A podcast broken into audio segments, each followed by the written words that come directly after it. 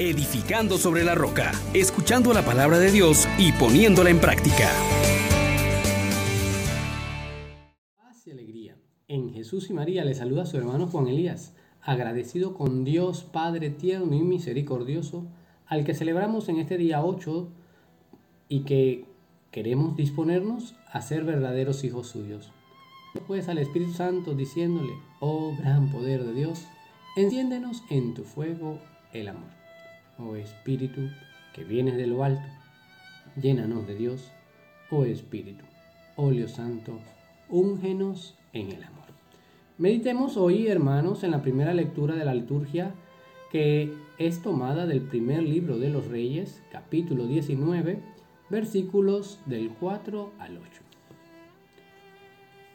En aquellos días, Elías anduvo por el desierto una jornada de camino hasta que sentándose bajo una retama imploró la muerte diciendo, Ya es demasiado, Señor, toma mi vida, pues no soy mejor que mis padres.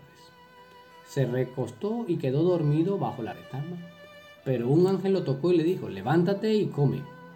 Miró alrededor y a su cabecera había una torta de pan cocida sobre piedras calientes y un jarro de agua. Comió, bebió y volvió a recostarse. El ángel del Señor volvió por segunda vez, lo tocó y de nuevo dijo, levántate y come, pues el camino que te queda es muy largo. Elías se levantó, comió y bebió, y con la fuerza de aquella comida caminó cuarenta días y cuarenta noches hasta el Oreb el monte de Dios. Palabra de Dios. Te alabamos, Señor. Hermanos, hermanas, en este pequeño extracto del libro primero de los reyes, nos encontramos con una revelación maravillosa y muy adecuada para en este día que celebramos a Dios Padre tierno y misericordioso, volvamos nuestra mirada a aquel que nos permite ahora llamarlo Abba. Nos damos cuenta, por un lado, en la realidad del profeta Elías, que también habla de nuestra propia realidad. Elías, un hombre que ha luchado por la causa de Dios, Elías, que su solo nombre significa solo Yahvé es Dios, está ahora, después de haber presentado las maravillas del Señor, huyendo de Jezabel que lo quiere matar. Y en esa huida se nos presentan varias realidades. Dispongamos pues el escenario para mirar a Elías en una crisis existencial. ¿Cuál es el sentido de mi vida? Quiero hacer el bien, pero ahora me persiguen, me quieren matar, me han excluido, me han rechazado. Y todo esto abruma al profeta. Ya es demasiado, Señor. Muchas veces, hermanos, hermanas, nos sentimos agobiados, que ya no tiene razón de ser nuestro levantarnos cada día, que todo ha perdido el sentido, que nos sentimos que ya nos supera el día a día y las calamidades que enfrentamos. Y llegamos incluso al borde de la depresión. Toma mi vida, pues no soy mejor que mis padres. Ah, ¿Cuántos rechazos? ¿Cuántas veces nosotros mismos nos hemos menospreciado? ¿Y cuántas veces también nosotros hemos perdido la esperanza en nosotros mismos para hacer cambios, para lograr estar más grato a los ojos de Dios, para ser un poco más felices. Y nos tendemos a dormir, buscando pues ese reposo, esa tranquilidad. Interesantemente, en medio de esta crisis existencial, Dios interviene. Envía su mensajero, le anima y lo alimenta. Pero a pesar de que Dios ha intervenido en la vida del profeta y así también en la de nosotros, hemos comido y sido animados por Él y nos volvemos a dormir. Volvemos a caer en ese letargo. Volvemos a tratar de desconectarnos, ya sea por medios naturales o por medios artificiales, de lo que nos exige el vivir cada día. Pero nuestro Padre Dios, que es tierno, que es misericordioso, vuelve a tocarnos, vuelve a intervenir y vuelve a decirnos que sigue confiando en nosotros, que sigue esperando nuestra participación para hacer que el mundo sea mejor. Levántate, come, el camino que te queda es muy largo. Sí, Dios, pero ¿cómo lo voy a hacer? Mira que no, que no me escuchan, mira que no lo logro. Come, levántate. Y ahora deja que Dios sea Dios en tu vida. La comida y la bebida que tomó Elías fueron suficientes para conducirlos de vuelta al monte Oreb. Durante 40 días y 40 noches caminando, llega Elías al encuentro del Señor en el monte de la alianza. Hoy Dios quiere decirte que puedes echar hacia adelante, que puedes ser feliz, que en medio de la angustia que vives, Dios sigue diciéndote, yo estoy contigo.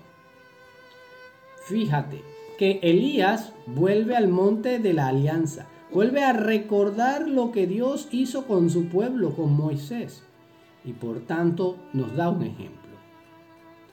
Tú y yo podemos también, en medio de las crisis, hacer memoria volver a lo que Dios ha hecho por nosotros.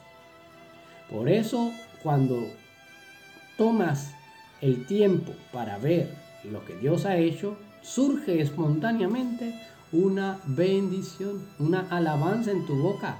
El salmista hoy lo dice, bendigo al Señor en todo momento. Su alabanza está siempre en mi boca. Mi alma se gloria en el Señor. Que los humildes lo escuchen y se alegren. Y es que no podemos dejar pasar las maravillas, las grandezas que el Señor ha hecho. Pues le hemos consultado y no nos ha ignorado. Al contrario, nos ha librado de todas nuestras angustias. Contémplalo y vas a ver que el Dios en quien hemos puesto la confianza, ese que Jesús ha venido a revelar, el Padre que se nos ha manifestado, nos quita la opresión y nos hace quedar radiantes, no nos deja quedar avergonzados. Porque cuando el afligido escucha al Señor, Él lo escucha. Cuando el afligido lo clama, Dios lo rescata y Él está presente siempre con nosotros. Esta manifestación hoy nos conduce entonces a tomar conciencia de que el Espíritu Santo de Dios habita en nosotros y que estamos comprometidos a no entristecerlo, a no llevar la vida del hombre viejo que se afianza en sus propias y frágiles fuerzas, sino que pone su confianza en el Señor, que con su historia personal, con sus luchas, con sus victorias, con sus derrotas, con sus caídas y levantadas, se esfuerza por ser perseverante y constante en ser cada vez más un hombre nuevo. Aquellos que desterramos entonces la amargura, la ira, los enfados, los insultos, toda maldad, los que queremos ser buenos, comprensivos, que nos perdonamos unos a otros como Dios nos ha perdonado en Cristo y que tomamos cada vez más en serio esta alianza y este llamado que Dios nos hace de ser imitadores suyos. Pero lo más importante aquí es como hijos queridos, que vivimos en el amor, ese amor que Cristo nos ha dejado como tesoro, ese Cristo que se ha entregado por amor a nosotros en la cruz como una víctima de su aroma y que por medio de aquel que se ha proclamado el pan vivo bajado del cielo, podemos tener una relación con nuestro Padre. Y es lo que hoy, al final de todo, queremos dejarte. En el día en que conmemoramos y celebramos a Dios Padre tierno y misericordioso, acuérdate que ahora tú eres también hijo y que puedes entrar en relación con Él. Por medio de Cristo en la Eucaristía nos unimos y hemos de aprender a ser auténticos hijos. No olvides que cuentas con un Padre bueno, tierno y misericordioso. Bendiciones para todos. Les exhortamos, hermanos, por la misericordia de Dios, que pongan por obra la palabra y no se contenten solo con oírla